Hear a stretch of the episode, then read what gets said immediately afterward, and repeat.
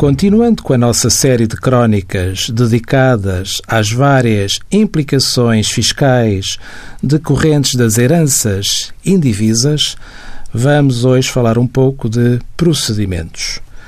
Quando o falecido era titular de rendimentos empresariais, categoria B do IRS, não há lugar à cessação de atividade do empresário. Há que entregar nas finanças uma declaração de alterações onde se indicará, para além da mudança do número de identificação fiscal, o novo tipo de sujeito passivo, herança indivisa. A cessação da herança indivisa, nas finanças, apenas ocorre quando se der a partilha pelos herdeiros. Envie as suas dúvidas para